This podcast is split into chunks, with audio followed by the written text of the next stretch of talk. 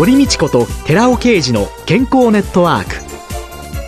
クこの番組は毎週医療や美容サプリメントにまつわる科学などの専門家をお招きして私たちの健康のために役に立つお話を伺う健康生活応援番組です。包摂体サプリメントと MGO マヌカハニーで健康な毎日をお届けするコサナの提供でお送りします。コサナのパーソナル化サプリメントは運動、美容、健康など目的に合わせてサプリをチョイスできるあなただけのパーソナル化サプリメントです。プロテインの効率化と問題点に着目し、アルファオリゴ糖、キウイフルーツ、酪酸菌も配合しました。さらに、一人一人の目的に合わせたトッピングサプリメントにより、あなただけのオーダーメイドサプリメントをお作りいただけます。コサナのパーソナル化サプリメント。詳しくは、コサナのホームページをご覧ください。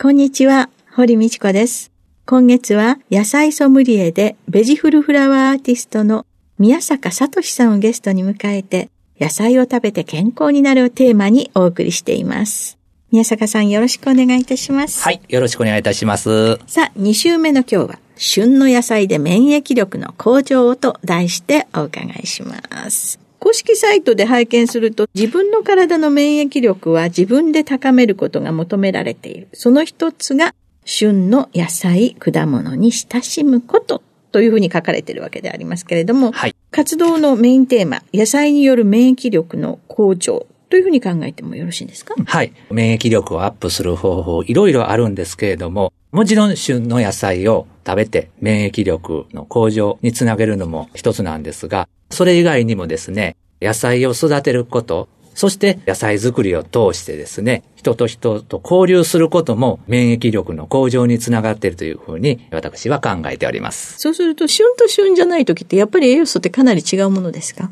例えばビニールハウスなどで石油などを炊いて育てた野菜が多いんですね。うん、言い換えると、旬の野菜と言いますと、同時栽培と言いまして、自然のありのままで育ったもの。それがまあ旬の野菜なんですね。自然のありのままで育ったということは、それだけ人間がですね、必要最低限の手を加えるだけで、あとはもう自然の力で伸び伸びと育った野菜を旬の野菜だというふうに考えているんですね。ですんで、ストレスがかからずに、伸び伸びと育ってるんで、そういったお野菜は美味しいですし、まあ栄養価も高いものが多いんじゃないかなと、そういうふうに考えております。無理にその環境を作られた中で育っているものよりも、露地で栽培でできたものっていうのが。はい。ビニールハウスなので、まあ、栽培されている農家さんは全く否定するつもりではないんですね。うん、旬だけに頼ってしまうと、どうしても野菜の出回る量がですね、多かったり少なかったり、まあ、ムラがあったりしますんで、言葉悪いですまあ、旬でない野菜も必要だとは思うんですね。でもやっぱり旬の野菜を知ることで、自分自身の体のことも知ることができるんじゃないかなというふうに考えております。旬の野菜に含まれている栄養というのは、実はその時々に私たちの人間の体が一番欲しがってる栄養が詰まっている時期でもあるんですね。うん4月になりまして、まあ、例えば、新しい環境でお仕事されている方、また、新学期が始まって新しい環境で通学されている方もいらっしゃるかと思います。そういった新しい環境に慣れないことによるストレスなんかもあると思います。ねうん、となるとですね、代謝がですね、ちょっと悪くなりがちになったりするんですね。うん、例えばですね、これから出回る野菜なんですが、エンドウ豆とかサヤインゲン、でしたら、ベータカロテン。ベータカロテンと言いますと、体の中でビタミン A に変わりまして、皮膚や粘膜を強くする働きもありますし、免疫力を高める働きもあるんですが、それ以外にビタミン B 群とかアスパラギン酸、アミノ酸が含まれているんですね。これらの栄養素がですね、代謝を促してくれるんですね。うん、ですので、その旬の野菜というのはですね、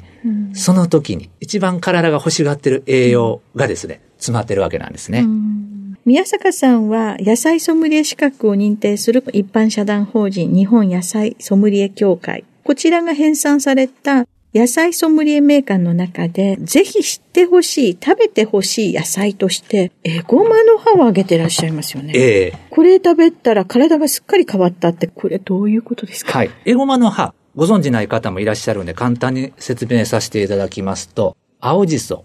大葉に形が似てるんですね。で、その青じそや大葉よりはちょっと一回りほど大きめの葉っぱで、香りがですね、青じそとミントを足したような、ちょっと独特な香りがする葉っぱなんですね。韓系の焼肉料理に食べに行くと、はい。お肉包んだり、漬けた、醤油漬けかキムチでも使われますんで、ええ。私も夏場、エゴマの葉っぱの醤油漬けをもたくさんつけるんですけれども、実は私、その20代胃腸の病気に悩まされてたんですね。で、ほぼ毎年診察受けるたびに胃カメラを飲んでたり、あと胃薬を飲んでたですね。で、このエゴマの葉と出会ってからはですね、胃カメラとか胃薬全く飲まなくなりましたし、で、皮膚が特に冬場になるともうカサカサ肌で悩まされてたんですね。それがですね、解放されるようになりましたし、これをまた後日お話しするんですが、20代半ばに私大きな病気を患っておりまして、エゴマの葉でですね、その病気を乗り越えることができたんですね。はい。最近はあの、エゴマ油なんかもよく売ってますよね。出てますよね。宮坂さんが、そのエゴマを取ろって思われたきっかけは？ちょうど10年ぐらい前になると思うんですが、私の大先輩で、富山県にいらっしゃる野菜ソムリエ上級プロでご活躍されてるんですが、その方がエゴマの普及をされてたんですね。で、エゴマの種もいただいたんですね。ええ迷わず自分で育ててることを決めて、ええ。で、育った葉をひたすら1日10枚ぐらいは食べてたんですね。え、どうやって召し上がってたんですか？まあ、あの時はがむしゃらで、今でしたらまあ、醤油漬けで食べますけど、あの時はそのままご飯にくるんだり、味付け海苔と一緒にご飯に包んで、ええ。1日10枚うん。食べてましたですね。よくね、あの、各国のね、ドラマなんか見てるとね、はい。エゴマの葉っぱになんかいろんなもの乗っけてくるんとありますね召し上がっている映像ありますよね。ええあれ見てエゴマを私もたまに買うようになったんですけれども。で、またそのお肉の油もたれを抑えてくれる、そんな働きがありますんで、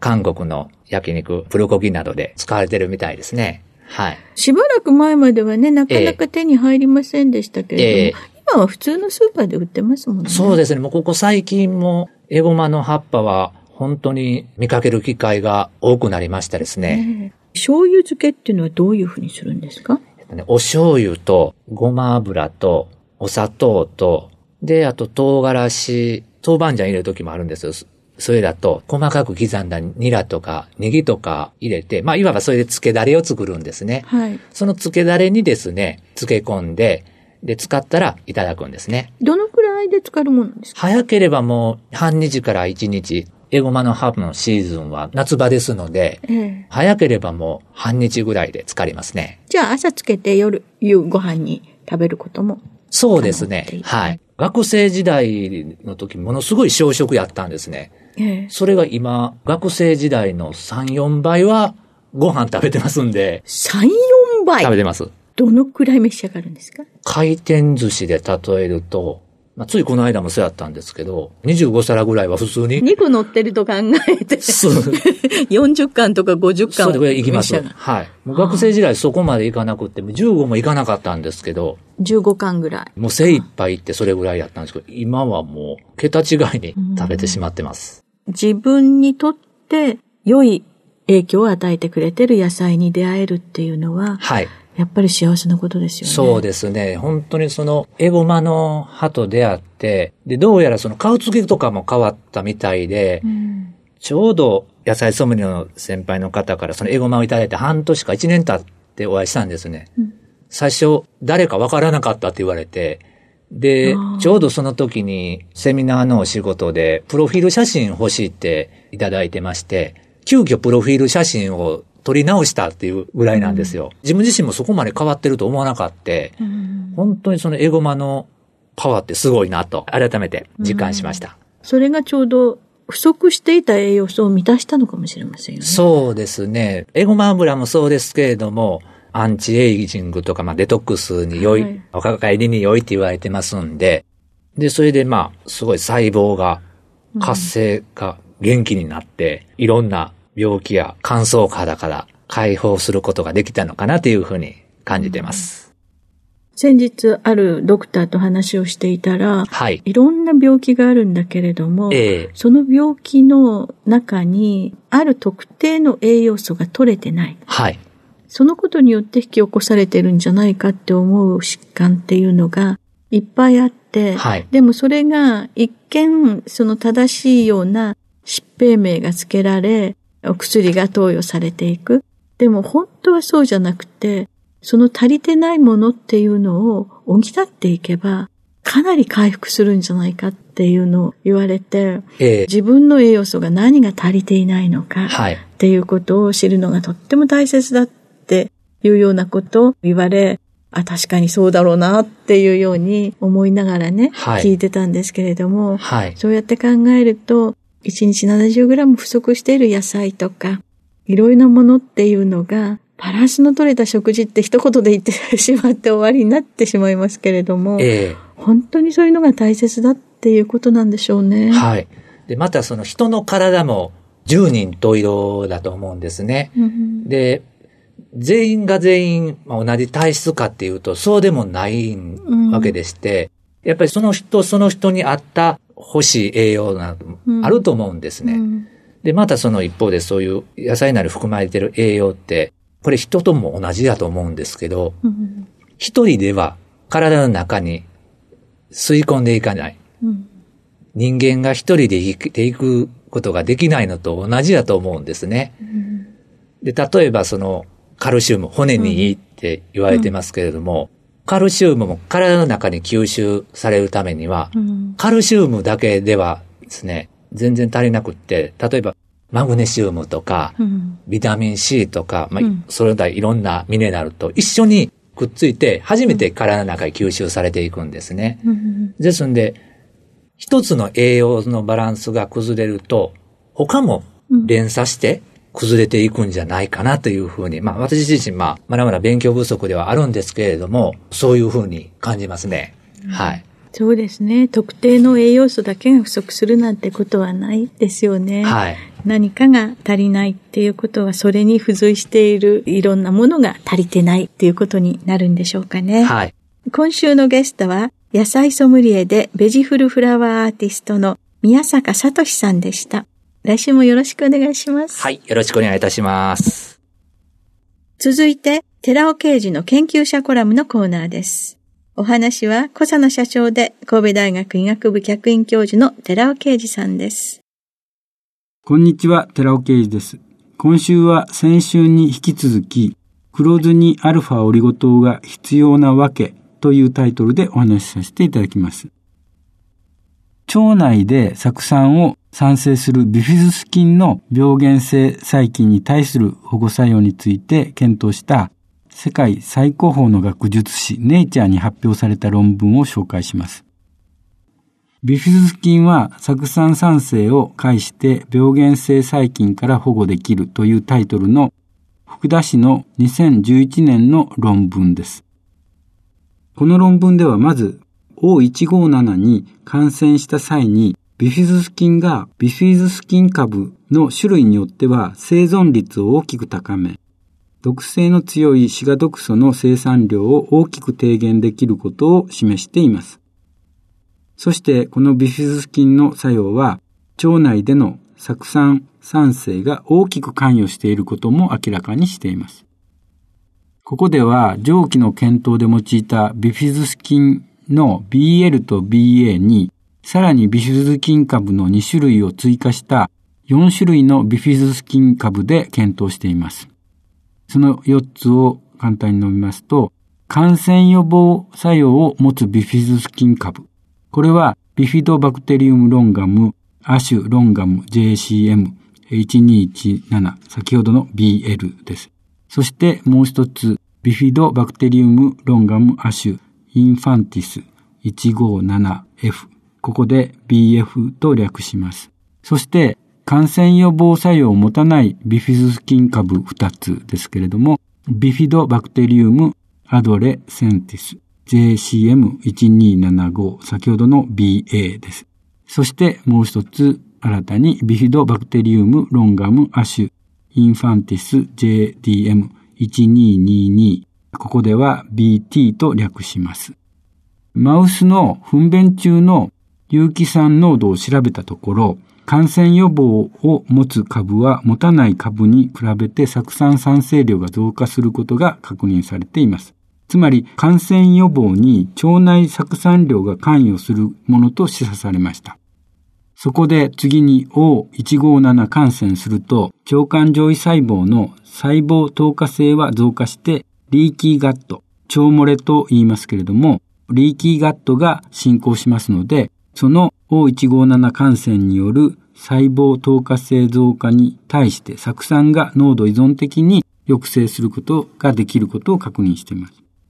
さらに O157 が産生するシガ毒素の産生量も酢酸が濃度依存的に低減できることも示されています。このようなことからビフィズス菌による病原性大腸菌に対する腸の保護効果はビフィズス菌が産生する酢酸によるものであることが分かりました。ここで今回のタイトルの黒酢にアルファオリゴ糖が必要なわけに話を戻します。冒頭で述べましたように黒酢は高濃度の酢酸を含んでいますので、口腔や消化管が荒れるという問題があるのですが、環状オリゴ糖の中でも酢酸と最も相性のいいアルファオリゴ糖で黒酢を包摂すると、そういった問題は簡単に解決し、リスクなく、そして味覚も改善されるので無理なく摂取できるようになります。さらに黒酢に含まれる酢酸のみならず、アルファオリゴ糖はプレバイオティクスとして腸内細菌によって効率よく歯化され、腸内で酢酸が産生されますので、腸の保護効果としては、黒酢とアルファオリゴ糖のダブル効果が期待できるのです。なぜなら、腸内細菌によるプレバイオティクスとしては、乳化オリゴ糖がビフィズス菌を増やすことでよく知られていますが、マウスを使った実験によって乳化オリゴ糖とアルファオリゴ糖の酢酸酸性量を比較したところ圧倒的にアルファオリゴ糖の方が勝っていることが私どもの研究によって明らかとなっているからなのですお話は小佐野社長で神戸大学医学部客員教授の寺尾啓二さんでした。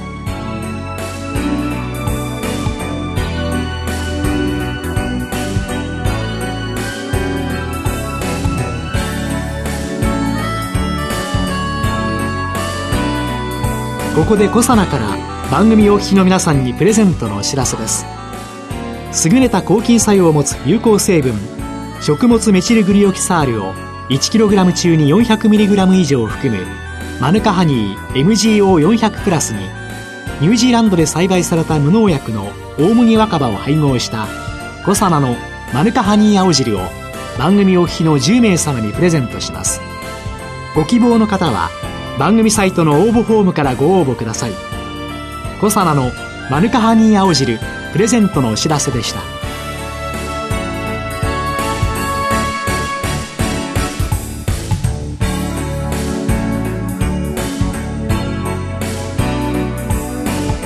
堀道子と寺尾啓二の健康ネットワーク。この番組は包摂体サプリメントと MGO マヌカハニーで健康な毎日をお届けするコサナの提供でお送りしました。